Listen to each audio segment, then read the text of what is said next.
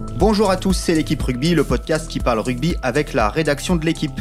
Ici Clément Dossin pour vous servir. Cette semaine, je vais glisser mes gros petons dans les souliers dorés de Christelle Bonnet, occupée à se faire bronzer au soleil de Montluçon. Et je vais essayer, à défaut de talent, d'animer cette émission avec autant de bonne humeur que notre grande prêtresse à tous. Pour m'accompagner aujourd'hui, deux journalistes de la rubrique rugby de l'équipe, Renaud Bourrel en direct live d'Auckland. Bonsoir Renaud. Salut Clément. Maxime Rollin en direct de Boulogne-Billancourt. Salut, Max. Salut Clem. Et last but not least, Justine Saint-Sevin. Bonjour Justine. Bonjour Clément. Alors Justine, stagiaire de son état, sorte de trèfle à quatre feuilles, croisée avec une patte de lapin. C'est elle qui a suivi pour nous l'épopée des moins de 20 ans et qui ramène dès sa première compétition un titre de champion du monde au rugby français. Max, Renaud, prenez-en de la graine les gars. Si vous voulez pas que la petite hein, vous bouffe la place, va falloir se réveiller très très rapidement. Bon, vous l'aurez compris, il sera question évidemment du titre des Bleuets remporté hier face à l'Angleterre en finale, 33-25. On se demandera pour commencer quel est l'avenir de cette génération championne du monde. On se penchera aussi sur la défaite encourageante, une de plus, des Bleus à Wellington samedi dernier, à 14 contre 15. Et si, et si le karma de ouf du rugby français, qui dispose donc de la meilleure formation du monde, si si c'est prouvé, soufflait jusqu'à Dunedin samedi prochain, on se posera la question d'une possible victoire euh, lors du troisième test. Allez, vous savez tout, c'est parti, flexion, lié, jeu. Dans l'histoire du rugby français, il y a eu 2006, année du titre de champion du monde des moins de 21 ans, de la génération Médard, Mermoz, Chouli, Boxy, Stillus Board, Guirado. Désolé pour ceux que j'ai oubliés. Il y aura désormais 2018 et le titre de champion du monde des moins de 20 ans de la génération Laporte, Entamac, Carbonel, Coville, Joseph, Woki, Bamba. Dans l'enthousiasme délirant qui s'est emparé du rugby français depuis hier soir, on entend ou on lit à peu près tout et n'importe quoi, notamment que le titre de champion du monde 2023 ne peut plus échapper aux Bleus, et même, et même que la moitié des gamins qui étaient hier sur le terrain pourraient venir grossir les rangs de l'équipe de France en 2019. Alors Justine, dis-nous, est-ce qu'on s'enflamme pas un petit peu sur ces gosses? Un petit peu quand même, euh, ils ont à peine quelques matchs de top 14, voire de H-Cup dans, dans les jambes.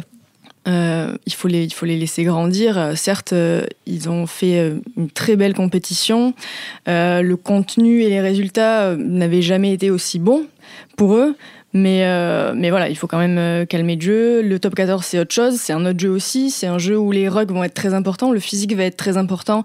Et ce n'est pas du tout la philosophie qui a été mise en place par ces bleuets qu'on a vu évoluer, où justement le ruck c'était euh, l'échec et on voulait absolument passer par un jeu debout, qui est plus un jeu qui est développé par les Blacks en fait depuis des années. En fait, c'est des joueurs de super rugby, quoi. C'est pas des joueurs de top 14. Ben, pour l'instant, euh, c'est ça. quels sont ceux, euh, selon toi, qui peuvent percer à, plus court terme? Quels sont les, les, les 3-4 gars qui ont vraiment le potentiel pour s'affirmer assez rapidement? Déjà ceux qui ont bah, le plus de matchs aujourd'hui euh, en top 14, qui ont déjà commencé à faire leur trou, comme euh, Arthur Coville au Stade français. Le demi-mêlée donc, hein, et le capitaine de cette équipe. Exactement. Euh, Clément Laporte aussi, l'arrière, qui a fait une vingtaine de matchs. Qui, Avec qui est celui qui a le plus joué pour, pour l'instant et qui a fait une compétition absolument fantastique. il monte des cannes. Pourtant, c'est l'un des plus secs peut-être de mm. l'équipe. Mm. Et malgré tout, en top 14, il a réussi à, à, s'en sortir et, à faire son trou. Et euh, ensuite, euh, c'est, pour les autres, c'est un peu plus compliqué. Cameron, Oki peut-être aussi, qui a été quand même pas mal utilisé à, l'UBB en troisième. C'est ça, je dirais ça c'est le troisième. Et ensuite, euh, Ntamak éventuellement, parce que au, Stade Toulousain, on a l'impression qu'ils veulent, en tout cas, le, lancer, le lancer dès l'an prochain. C'est eux qui aujourd'hui paraissent les plus à même dès l'an prochain de, de marquer et d'avoir de, plus en plus de temps de jeu. D'accord. Renaud, vu de, des antipodes, comment a été euh, reçu cette, euh, cette, ce titre et puis euh, la victoire des Bleuets contre la, Nouvelle-Zélande Est-ce que ça a fait un petit peu de bruit en demi-finale?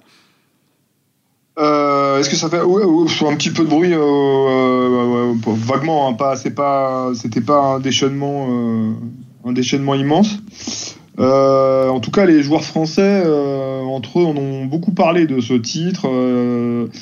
J'ai eu euh, quelques joueurs euh, rapidement aujourd'hui. Quand ils se croisaient, ils en parlaient. Ils ont vu ce qu'ils ont fait les jeunes et tout. Donc euh, il y, a, y, a, beaucoup de y a beaucoup de fierté et de joie côté français.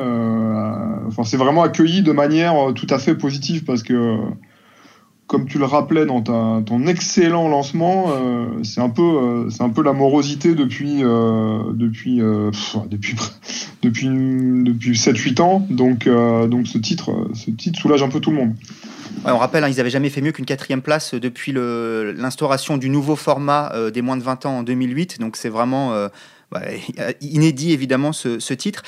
si on devait faire un parallèle avec 2006, il y a un joueur en 2006 qui est champion du monde, c'est Lionel Boxis, qui joue la Coupe du Monde un an plus tard. Il est titulaire, euh, souvenez-vous, euh, avec l'équipe avec de France contre la Nouvelle-Zélande en quart de finale. Il y en a un, il y a un Boxis dans cette équipe? Carbonel hier marque 23 points. Est-ce qu'il peut être euh, le Boxis? Max, t'en penses quoi?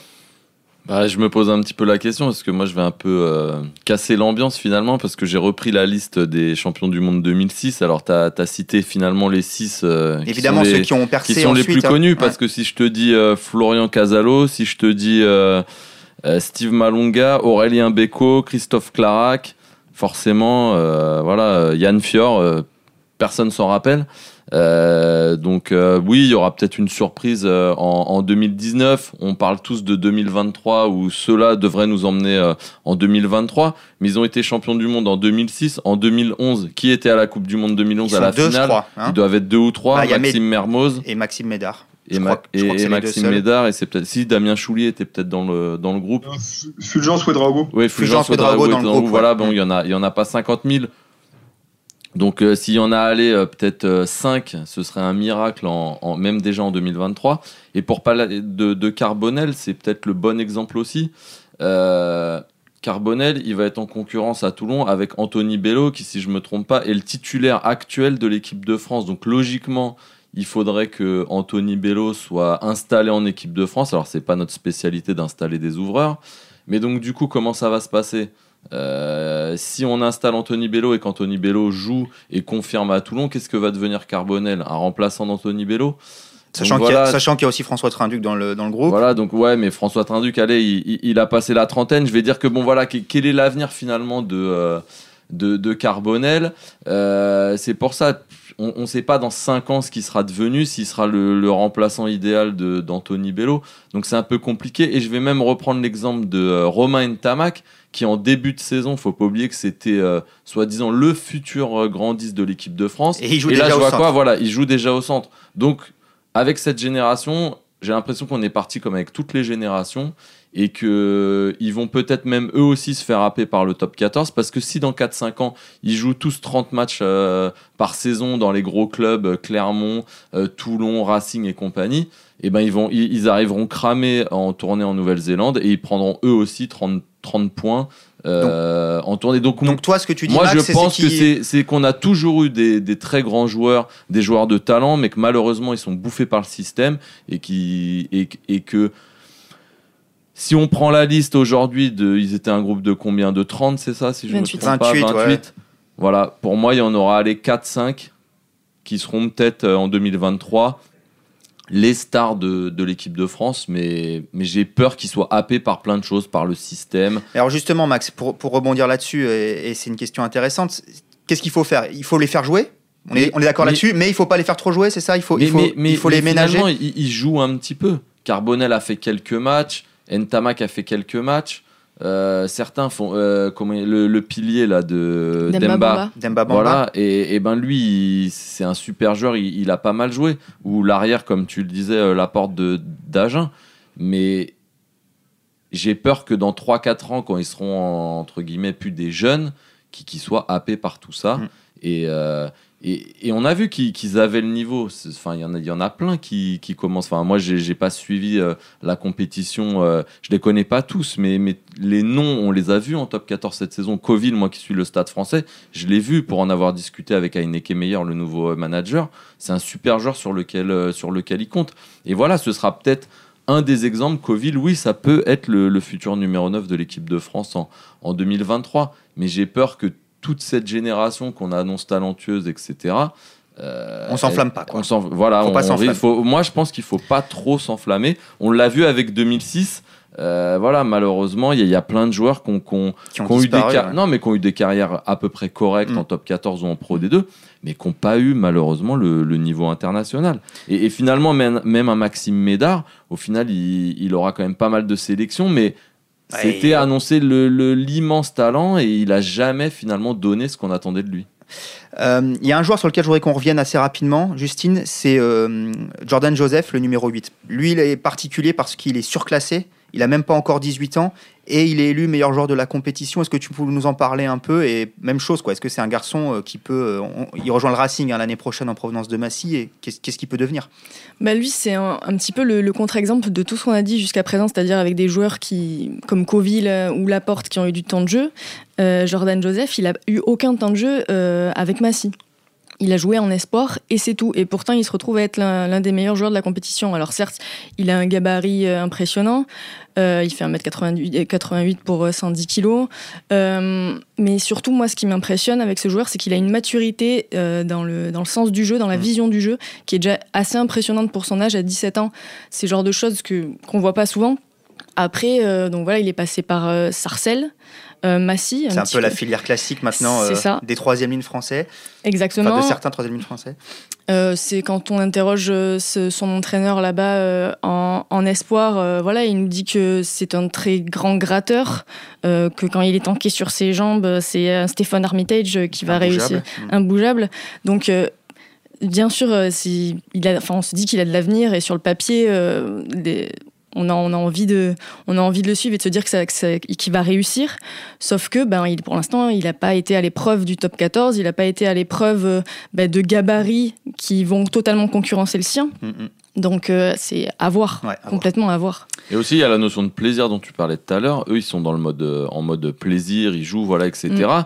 Mais quand ils vont tous se retrouver en top 14 ou même en équipe de France, et eh ben, elle va être tous cette notion de plaisir. Ils vont être dans une pression, des schémas de jeu, des trucs, et, ils vont peut-être, euh, on va peut-être, ils vont être peut-être moins en vue. Enfin, en tout cas là, l'équipe en elle-même, je suis pas sûr que voilà, dans, ce que je dis, dans 5 ans, j'aimerais bien voir sur ce groupe de 28 combien euh, auront un petit peu intégré l'équipe de France, etc. Et, j'ai malheureusement peur que, que ce soit pas autant qu'on le croit. Ben c'est ça ce qui m'inquiète le plus en fait, c'est que la philosophie avec de plaisir avec laquelle et de jeu même de, de, jouer debout tout ça avec laquelle ils ont réussi et où ils ont fait vraiment de belles choses, c'est pas forcément quelque chose qu'ils vont retrouver en top 14 dans leur club. Ok, on suivra ça. Merci beaucoup Justine. Allez, on abandonne les enfants, on passe à des choses d'adultes. On retourne en Nouvelle-Zélande, où la France, oh surprise, a perdu son deuxième test de la tournée face aux All Blacks. Mais là où ils en avaient pris 50 à Auckland la semaine précédente, les Bleus ont offert une belle résistance cette fois à Wellington, s'inclinant 26 à 13, le tout en jouant plus d'une heure à 14 contre 15. Alors, est-ce qu'il faut ranger tout de suite cette défaite au rayon déjà bien garni Arrêtez, ça déborde de tous les côtés. Des défaites encourageantes? Renaud, qu'est-ce que t'en penses? Euh, j'ai revu euh, deux fois le match là, depuis que, parce que la télé néo-zélandaise rediffuse énormément. Bravo. Hein. comme vous pouvez vous en douter. Ce sens du travail t'honore, Renaud. Comment? Ce sens du travail t'honore. Pas faux. en fait, c'est assez, c'est assez, c'est assez, c'est assez paradoxal comme sentiment. C'est-à-dire que effectivement, les Français ont fait une bien meilleure prestation euh, étonnamment à 14. Euh, et en même temps, les, All Blacks ont fait, fait un match avec, ils ont connu un déchet dans ce match euh, qui est totalement inhabituel pour eux et dans des proportions encore plus importantes que ce, dont on avait pu se rendre compte en, compte en direct. je crois qu'à un moment, ils sont à 17 plaquages manqués vers l'heure de jeu ou à la 55e. Ils sont à 17 plaquages manqués là où les Français sont à, sont à 5 ou 6. Ça, ça leur arrive quasiment jamais. Euh, ils ont deux, deux, coups de pied, deux, coups de directs en touche. Euh, et je passe sur, euh, sur les en avant, les ballons lâchés. donc, donc voilà. Et, néanmoins, malgré ce déchet monstre, et ben, et ben, ils nous mettent 4 essais et nous on en met un péniblement quand le match est terminé après la sirène euh, et, que, et que tout, le monde, tout le monde est relâché. Renault, quand même. mais est-ce qu'ils n'étaient pas même relâchés avant? Parce qu'au au final, j'ai l'impression que sur le premier match, on prend le carton jaune, on prend trois essais, bon, on explose, après il déroule. Et là, finalement, euh, carton rouge, je crois qu'on prend deux essais assez rapidement, l'écart est fait. Est-ce qu'inconsciemment, les, les, les Blacks, ils pas ils s'arrêtent de jouer, mais ils disent bon, on va peut-être pas leur en remettre 8 et, ils se ménagent un petit peu. C'est pas dans leur philosophie quand même. Faut dire une chose, c'est que les Blacks quand ils peuvent t'en mettre 50, ils t'en mettent 50 à chaque fois. Oui, voilà. Non, je pense qu'en fait, en fait, ils sont complètement, euh, ils sont, ils sont, ils sont déjà euh, euh, désorganisés par la perte de Boden Barrett. Euh, parce que là où Mackenzie avait été euh, fantastique en rentrant, euh, je sais plus si c'était à l'aile ou à l'arrière au premier test, en mettant le feu partout, il est quand même beaucoup moins habitué et structuré en, numéro 10. Donc la, sortie de Boden Barrett définitive leur a fait, leur a fait beaucoup de mal. je crois qu'il y a ça. Il y a aussi le fait que les Français sont beaucoup plus investis dans les rucks, ce qu'ils avaient délaissé par stratégie au premier test. Et donc ils ont, réussi quand même à ralentir quelques ballons à être un peu plus pénible euh, dans l'enchaînement du jeu, des Blacks. Donc tout ça a fait que euh, les Français, euh, puis il y a aussi peut-être le petit sentiment d'injustice aussi qui a permis aux Français de se d'être d'être encore plus plus motivés après après le carton rouge reçu par Benjamin Fall. Donc c'est un ensemble de facteurs qui fait qu'il y a eu un meilleur match des Français, mais qu'au bout du compte parler de défaites encourageantes pour le moment, j'ai du mal et il faut. J'attends avec impatience le troisième test pour me faire une idée de, de ce qui s'est passé au second et de, de ce qu'il faudra tirer de cette tournée. Avant de se projeter Renault sur le troisième test, je voudrais quand même revenir sur un truc. On disait la semaine dernière que euh, le meilleur moyen de ne pas avoir à défendre contre ces Blacks, c'était de tenir le ballon.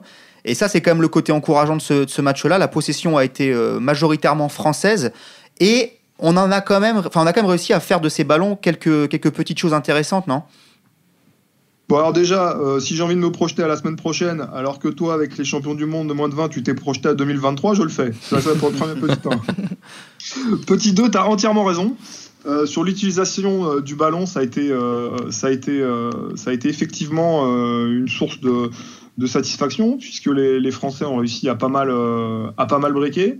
D'abord en, ne s'entêtant pas à vouloir absolument aller sur les largeurs, mais en variant en variant beaucoup plus, en réussissant à jouer après contact avec des avec des joueurs qui ont ces qualités-là. On a beaucoup mis en avant Kevin Gourdon qui a fait qui a fait un grand match euh, donc là, tu c'est effectivement beaucoup plus intéressant, mais encore une fois, euh, je sais plus, je crois que c'est 7 ou 8 franchissements de mémoire. Oh, même plus que ça, je un crois. Essai, Un, essai, ouais. Un essai, euh, quand, quand le match est plié, quand, quand c'est terminé, malheureusement, euh, et toujours ce problème, euh, ce problème de finition, de, de, de, ballon qui brûle en arrivant près de la ligne, de précipitation, de, euh, qui, est, qui, est, qui est humain quand on, quand, on, quand on est une équipe qui a effectivement engrangé peu de confiance depuis tant de saisons. Si je veux me faire l'avocat du diable, on rentre quand même trois fois dans leur but. Il y a deux essais refusés, justement refusés. Hein. un essai refusé à Doumerou en début de match et, un autre euh, sur une percée de, de Bourgarit où, où, il finit par ramper. Voilà, il y a quand même des petits motifs d'espoir, non? Justine, peut-être, tu veux ah bah oui, bah déjà, le fait qu'il y ait deux essais refusés alors qu'on était très loin de la ligne euh, lors des, lors des autres matchs, euh, c'est sûr que c'est un motif d'espoir. Il y a toujours de l'espoir. non mais enfin oui, enfin euh, d'accord, sauf que enfin bon, vous alors l'essai de Doumero, il est accepté, transformé, boum, 7 points. Euh, coup d'envoi, ballon rebondit sur la tête d'un Français contre d'un Néo-Zélandais et puis il marque un essai. Ce que je veux dire par là, c'est qu'une fois qu'il y a un essai qui est marqué, l'essai qui est refusé, une fois qu'il est marqué, c'est un autre match qui commence. Bien sûr. Donc on peut pas à la fin du match dire il y a eu deux essais de refusés, ça aurait fait plus 14 et tout. Ça marche pas comme ça. Donc, euh, donc effectivement, ils ont été plus dangereux. Effectivement, euh, ils ont fait une bien meilleure, un bien meilleur match, mais, mais, mais, mais, mais, ils n'ont pas marqué quand, sur, tous les, sur, tous les, sur toutes les, les actions où ils l'ont été. Et c'est là-dessus qu'ils vont devoir progresser. Et moi, je crois intimement que les All Blacks ne referont pas un second match comme ils ont fait, euh, comme ils ont fait là. J'aimerais qu'on revienne deux minutes, pas plus, promis, sur l'incident majeur de ce match. C'est le carton rouge à Benjamin Fall. Carton rouge qui, euh, ce lundi, a été retiré au, à l'arrière français. Hein. je rappelle, c'est sur un duel aérien avec Boden Barrett, où Fall, légèrement en retard, déséquilibre Barrett qui retombe sur la tête. stricte application de la règle, carton rouge. Euh, ce carton a été euh, retiré au prétexte que euh, Benjamin Fall est déséquilibré dans sa course d'élan par une petite poussette de Leonard Brown, le, centre néo-zélandais. Qu'est-ce que vous en pensez, Max? Qu'est-ce que tu penses de cette décision? À la fois du carton rouge et de cette décision de lui retirer bah, le, truc, c'est pourquoi à la vidéo, on voit pas dans ces cas-là la poussette du black sur, sur Fall? Après, oui, c'est sûr qu'il y a un règlement moi, j'ai trouvé que ça c'était assez sévère. Toi, tu trouvais le rouge sévère Je trouvais le rouge assez sévère, mais d'un autre côté, si tu appliques le règlement, tu te dis c'est compliqué de, de faire autre chose que de mettre un carton rouge. Et du coup, là, le fait que ce soit retiré, et ça va emmener du, du sorte de débat, une sorte de confusion et de dire euh, oui, mais alors euh, on applique la règle, mais là il le retire. Donc du coup, je pense que ça va amener un petit peu de confusion. Soit l'arbitre voit dès le début qu'il y y a une poussette et dans ces cas-là, il dit bon bah c'est c'est pas intentionnel, il met peut-être un jaune ou ou il siffle une pénalité, ok.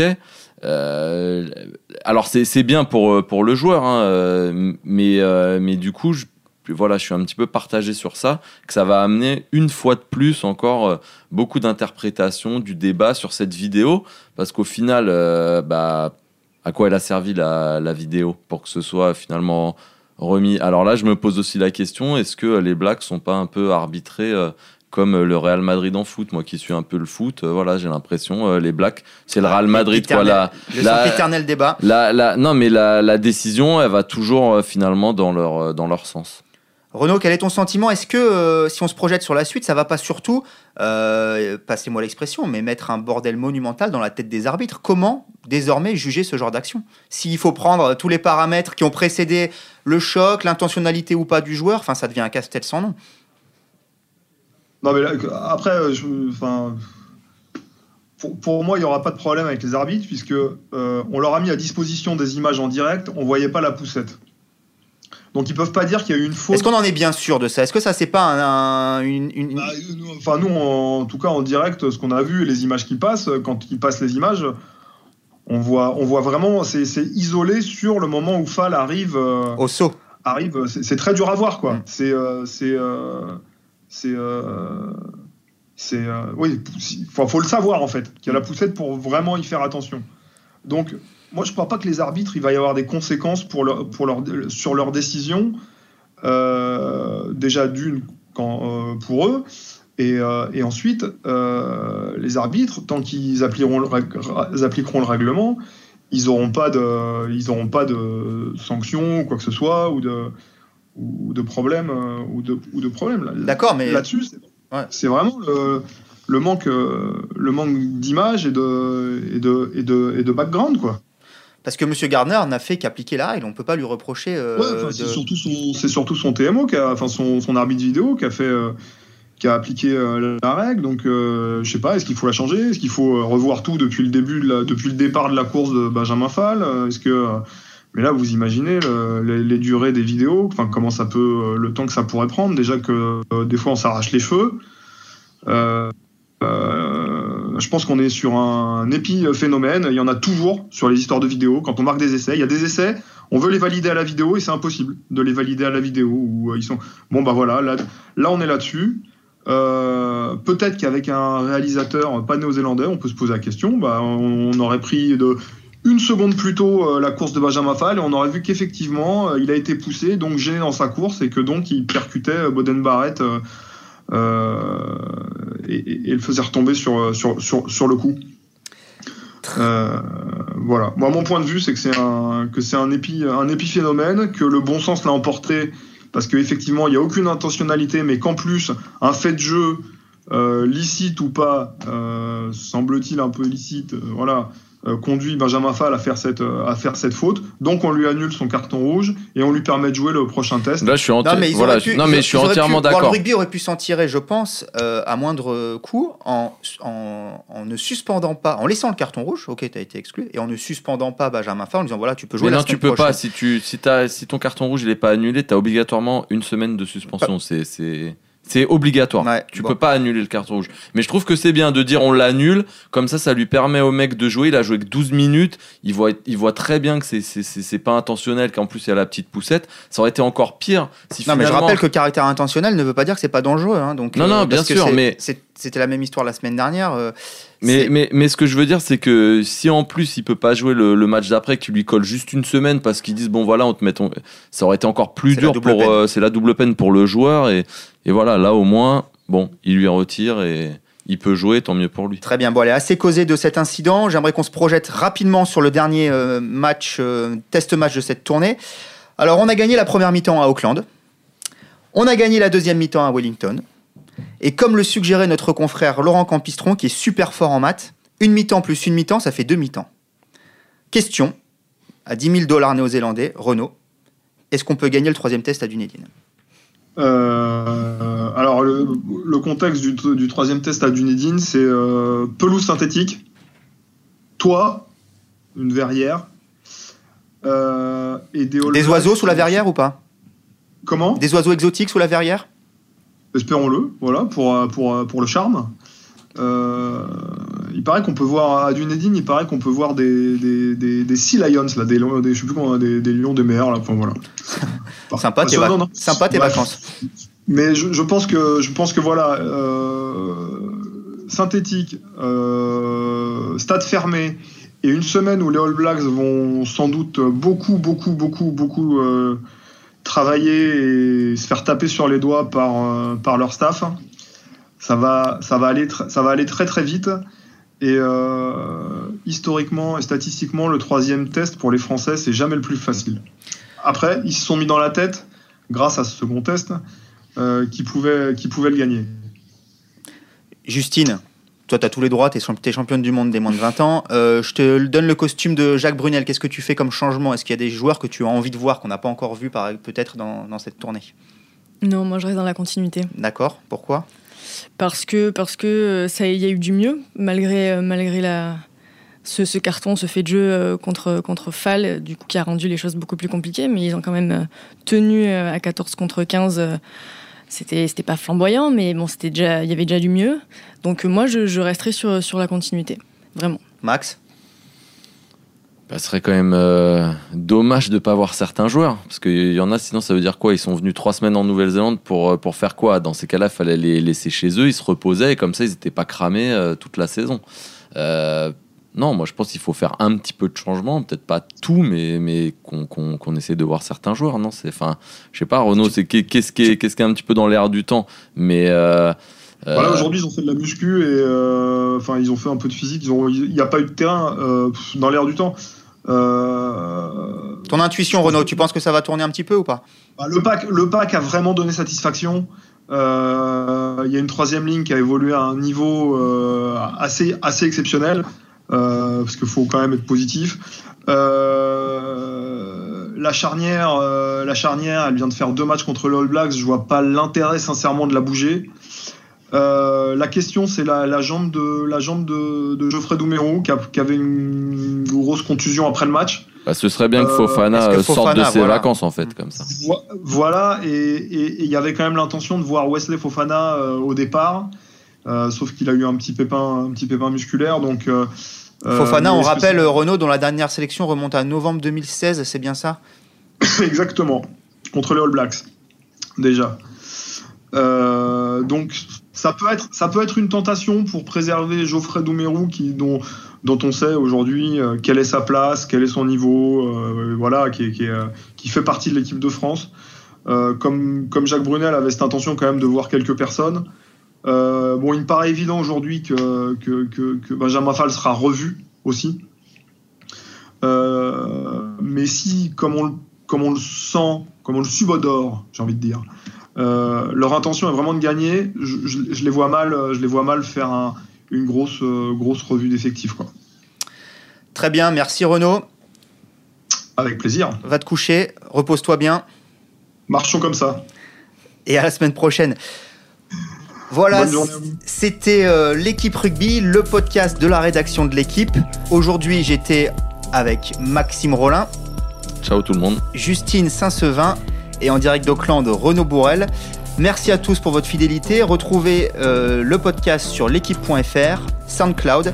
Et la semaine prochaine, dernier épisode de la saison après le troisième test en Nouvelle-Zélande. Merci à tous, bonne semaine.